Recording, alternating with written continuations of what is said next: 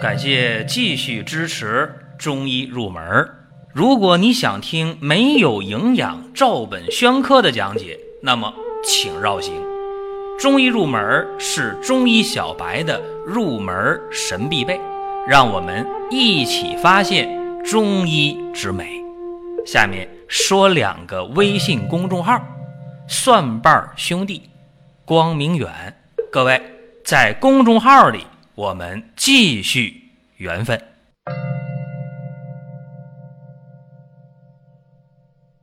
在本期节目当中，和各位继续的聊引经药的话题。说继续啊，是因为以前我们和大家讲过这个话题，但是呢，最近很多人又问啊，说引经药我们怎么用好啊？应该有哪些窍门儿啊？然后呢，我一看这呼声挺高的，所以怎么办呢？今天再给大家讲一期引经药的话题，可能和以往的引经药的内容当中。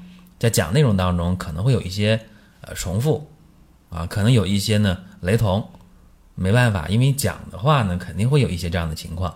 当然还有一些新的内容给大家去讲，也希望呢我们无基础的或者稍微有一点基础的人，在听的时候能够有收获，这是咱们今天这期节目的目的。另外呢还有很多人问啊，说我们的多仙膏什么时候能和大家见面？别急，一月份啊，很快了。今天都二十九号了，对吧？一月份我们的多仙膏将会和各位隆重的见面。这多仙膏呢，适合谁用啊？那些疲乏的、亚健康的、经常感觉很乏很累的、无精打采的、睡眠上有障碍的、睡不好、睡不香的、睡不沉的、入睡困难的，还有就是胃口不好的。到了吃饭的时间了，不知道饿，或者吃完了胃不舒服，再有就那些情绪啊，总是负情绪的，心情不太好的，莫名其妙的觉得心里有事儿的，啊，这些朋友用这个多仙膏特别适合，因为它是一个啊非常呃合理的组方的匹配啊，它有十几味药啊，所以叫多仙膏啊，每一个药配到一起了，每一个药单独拿出来了。都有说法，这个呢会在一月份和大家见面啊。首先就是参加咱们呃圣诞元旦活动的朋友，满三百的实付额，我们会送一瓶十天的用量。再一个呢，我们就是呃针对以前的老朋友，几年来和我们风风雨雨走过来的老朋友，我们会有一些呃赠送，就是大家不需要花一分钱，我们会给大家呢呃发到手中。所以这么一个事儿呢，简单说一下。咱们接下来讲这个引经药啊，引经药的一个呃比较书面的解释，就是引药直达病所的药物，就是把药物引到你得病的位置，这样的药，它就叫引经药。那么引经药啊，在《素问》当中这么解释啊，《黄帝内经》的《素问·宣明五气篇》当中讲。五味所入，酸入肝，辛入肺，苦入心，咸入肾，甘入脾。哎，这讲的是五味啊，它就能到五脏当中去，是这么一个说法。其实正式的提出引经药的这个理论呢，那得到了金元时期。金元四大家当中的两位，说李东垣和张元素。他们都提出这个引经药。其实，在配方当中啊，用引经药的目的是什么呢？就是更符合临床实际的意义。就是说，本来呀，有一些药，呃，我还不用还不行，但是这个药呢，它还不能把这个某脏某腑的病起到针对性的治疗，怎么办呢？这时候我就用一些特殊的药，啊，这个药呢。呃，一用上了，哎，不但能够入某经、某络、某脏、某腑，特别是能把原来那些药啊不能到达的药，我给它带过来，这个就厉害了，是吧？所以说引经药啊，这一个方里边往往也就一两味药，但是它能起到的作用却是事半而功倍。这是引经药啊，为什么要用？那就说这引经药用的话，你看它能事半功倍，能够引药入经。首先来讲啊，咱得举例子啊，你不举例子的话，大家就理解不了。你比方说咱们经常用的补中益气汤，或者到药店买的补中益气丸，对吧？补中益气丸干嘛呢？专门治这个中气下陷、脏气下垂的胃下垂，是吧？包括很多人说，哎呀，这个特别管用啊！一用上补中益气丸，我就感觉这个胃啊不胀了啊，觉得哎呀很舒服，有劲儿了。这里边用的一味药叫生麻，生麻干什么呢？生麻就是生阳举陷的，对吧？就是让这个中阳回胃，是不是？所以说，你看，在补中益气汤、补中益气丸当中，这个生麻的作用，它就是引经药，它是干嘛？引经固本的，是吧？药整体的方子的这个药力到达了发病的部位，到了中焦了，然后呢，发挥一个正面的固本的作用啊，让这个中阳回位。所以你看，这是引经药的一个很典型啊，生活当中就能常用的一味药。再有呢，引经药的作用呢，就是引邪外出，啊，这个方面呢，给大家可以举一个例子啊。我们看，在很多的清热药当中，啊，清热的一些配方当中，啊，比方说我们呃看叶天士的一些方子当中，他会用金银花，用连翘。大家说金银花连翘啊，我知道。这都是清热解毒的药啊！今天治上呼吸道感染的，治感冒啊，啊，治肺炎呢，包括治一些啊皮肤科的疾病当中，一些炎症化脓性的疾病当中，也会用到金银花连翘。那起到什么作用呢？为什么在叶天士的很多清营血啊、清营分血热这样的方子当中，会用到金银花连翘？这个就是啊，能够。引营分邪热外走气分，你看胃气营血，是吧？那一层比一层它要病重，那把这个营分的邪热往外去引，从气分得解，这不就是病往好了、往轻了发展了吗？这叫引邪外出。所以呢，叶天士的原话叫什么呢？叫。入营有可透热转气啊！你不要说这个病啊，到了营血了就重了是吧？就不可逆转了，不是啊？入营有可透热转气啊，还可以呢转到气分来啊。这病呢就是引邪外出了，这个引经药的作用啊，这是一方面。再有呢就是引经药的直达病所了，比方说啊，我们讲。常见的吧，说咱们用这个黄连，用黄连干什么？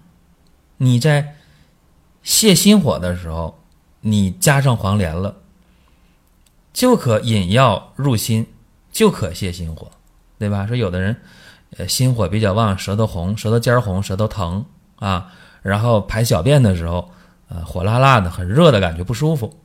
这个时候我们说了，你用药的时候啊。用这莲子心儿啊，啊，用点淡竹叶啊，都对。但是你再加上三颗五颗的黄连，那就不一样了，是吧？加上黄连之后了，直接引药入心，它泻心火，这来的特别快。包括咱们在呃平时用这个一些治风湿骨关节的这些疼痛的药的时候，啊，我们会用到什么呢？呃，用用到这个桂枝，啊，用到牛膝，用桂枝干什么呢？用桂枝治上肢的啊胳膊的风湿骨关节问题，它就引药直达病所。那我们说治这个下肢的呢，两条腿的呢，风湿骨病呢，怎么办呢？往往我们要用牛膝，是吧？牛膝干什么？引诸要下行啊，哎，包括有的时候我们用这个穿山甲。啊，说产后乳汁不通，产后乳汁少，下奶的药方要用到穿山甲，干什么呢？引经通窍，啊，这都是引药直达病所的药引啊，举了三个例子。其实我们在说这些的时候啊，大家有点经验的可能啊，还会琢磨：哎，说这个引经药啊，你刚才说黄连啊，引药入心，没错。有人又想起来，哎，那柴胡还能引药入肝胆呢，是吧？哎，这说的也没错。包括刚才讲的这个，呃，桑枝，呃，桑枝没说，说桂枝了。那么桑枝也好。桂枝也好，啊，其实呢，它对这个上肢都有一定的这个引药直达病所的作用。也就是说呢，这些药用上之后了，它这个药的趋向性更强，就是药指哪儿打哪儿，是吧？这个力量就就非常非常厉害。但是也有的时候啊，我们用这个引经药，咱不是趋向性特别强，是要改变。啊，药物的这个方向，你比方说，咱们刚才讲啊，用柴胡，柴胡的话，那入肝胆经，对吧？那你说小柴胡汤当中，啊，为什么要用柴胡呢？对吧？那就是要让它着重的入少阳胆经，对吧？哎，就这个道理。包括咱们用这个牛膝。你说用牛膝引药下行，呃，小腿有水肿了，啊，膝关节有滑膜炎了，啊，或者是老寒腿，用牛膝对不对？对。但是，比方说我们脚踝部位啊，说膝盖以下就是脚踝部位，啊，它有一些这个扭伤、崴脚了，那我用牛膝行不行？它也行。啊，这时候用牛膝的话。就能把这药呢进一步的往下引，所以这个就是窍门了，啊，包括说我们讲那个桔梗啊，桔梗是载药上行的，是吧？为什么治这个呃肺内的感染、肺炎的时候，我们为什么愿意用这个桔梗？因为它开肺气呀，它能载药上行啊，对吧？能把药往这儿带呀，对吧？能改变其他这个配方当中别的药的这个归经作用，药力集中发挥过来，所以这就是妙用之处。那么咱再看啊，呃，说有的时候我们用这个药啊，比方说咱们用这个细心吧，说细心这味药，呃，大家说细心不过钱，过钱赛赛人言啊，细心不过钱，过钱赛人言。说用细心的话呢，不能超过三克，是吧？这是常用的这么一个剂量。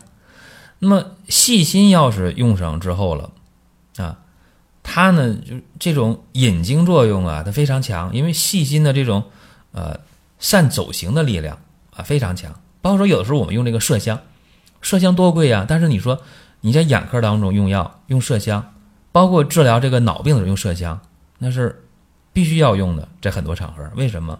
因为它这种呢。开窍走行的力量非常强，能通过这个血脑屏障啊，能通过眼角膜屏障等等，这就是引经药在用的时候，你说你会用了啊，你很厉害；你不会用的话，你真的摸不到门儿啊。这给大家简单说一下。再有呢，咱们说临床治病吧，你就说这个小柴胡汤，刚才我讲这柴胡了，这个就是很典型的一个啊，以柴胡为药引，对吧？啊，包括呢，有的时候你看啊，这个焦太丸里，呃，用这个黄连、肉桂，它交通心肾，引火下行。哎，一味药也能当引经药，两味药也能当引经药，是吧？这就是刚才我讲的，引经药基本上就是一两味啊。包括刚才说这个补中益气丸啊，里边用这个呃生麻，是吧？那你说我可不可以把这生麻、柴胡一起用呢？也可以啊。啊，那生麻举阳明之力。那柴胡呢？呃，解少阳之瘀，这也不是不可以的，对吧？包括说血府逐瘀汤里边，你看那个牛膝引淤血下行，然后桔梗呢，载药上行于胸中了，这叫啥？有升有降啊，气血顺畅。这就是越用啊，大家会越有心得。用的时候呢，这窍门也就来了。但是你刚开始呢，可能说，哎呀，我用两味药，嗯，用不明白，是吧？你先用一味药也可以。啊，不断的，呃，经验会叠加，那有没有不开窍的？也有啊，有人呃治病开方治了几十年，那水平提高的不多，也有。但这个呃毕竟是少数啊，这这这么讲，大家不知道能不能听懂？还有呢，说这个治头痛吧，说川芎必用之。那么你说治头疼了，川芎是必须得用的，但是有的时候这头疼它不是固定部位啊，是吧？你说这个分经治这个头疼，什么太阳经啊、阳明经啊、少阳经啊、太阴经啊、厥阴经啊、少阴经，那你说这时候你不就得把这个具体部位给它归纳明白吗？太阳经头疼，那用川芎呗。阳明经白芷呗，少阳柴胡呗，太阴的苍术啊，厥阴吴茱萸，少阴细辛。但是你记住了，川芎头痛必用之啊。那无论哪一经的头疼，你把川芎用上，它总是没有错的。这不就是窍门吗？所以和大家简单这么一聊啊，希望给大家一些启发。那么现代科学就是说，你这东西到底合理性在哪儿呢？是吧？像刚才我讲的，说你用这个麝香的话，当这个引经药。它的这种穿透性强，呃，血眼屏障、血脑屏障都能过去。那咱们说，你看现代医学啊，一研究发现，哦，这里边呢，呃，有好多的窍门。你比方说桔梗，说桔梗它作为这个引经药，其实它里边这个皂带成分，它有表面活性。桔梗啊，就能把其他药物当中那些难溶的成分，哎，给它增加的进出量，就是。不溶的成分，这就给溶出来了。那这样的话，呃，就能改变这种呃生物的内聚性啊，这种生膜的活性呢，呃，就能够改变，通透性就强了，就增加其他药的这个吸收量。这东西说起来可能是绕啊，但大概这么个意思，就是说，现代的药理研究也能给引经药一些合理的解释，但是用这个引经药的时候啊。大家要注意了，就是药物的炮制的方法不同，呃，具体的一些情况也是有变化的，这大家一定要弄明白啊。呃，说这个炮制的是这个炒的呀、生的呀、制的呀，啊，这不一样啊，这这这得弄明白啊。比方说柴胡吧，咱就举个柴胡的例子啊，说柴胡呢，它是入肝胆经，但是用这个醋制了以后，它就入肝经了，它就不入胆经，对吧？嗯，青皮吧，入肝经、胆经、胃经，但是用醋制了以后，它就入肝经了。就这些东西，呃，得较真儿啊。尤其是这去了大的药店啊，大的医院，一味药它就有不同的这个炮制的这个呃剂型啊，炮制的这个东西在里摆着，你得弄明白，生的呀、制的呀，制的是醋制的、蜜制的啊，就是不一样，是吧？那炒的有炒的，还有焦的呢，炒糊了的呢，是吧？各有各的用。啊，这得要求大家较真儿，呃，这咱今天呢给大家简单的说这么一下啊。总之一句话，引经药要是用明白了，你就能对这个传统中医有更深的理解啊。而且呢，有一句老话啊，叫“兵无所向则不达贼境，药无引使则不通病所”，就强调了是吧？你用兵打仗的话，你得指哪儿打哪儿；用药也是用明白了，也是指哪儿打哪儿。这样的话，呃，不仅是提高了疗效，而且也减轻了病人的痛苦。好了，这是咱今天讲这么一个呃引经药的小话题啊，以后可能还会再讲这个话题。呃，因为我的体会也是不断的在在变化。再有呢，就提醒大家，这个多仙膏啊，一月份啊和大家正式的见面，想吃得香、睡得好、心情好、不乏不累啊，大家不妨呢试一下。好了，各位，下一期呢咱们接着聊。下面说两个微信公众号：蒜瓣兄弟、光明远。各位在公众号里，我们继续缘分。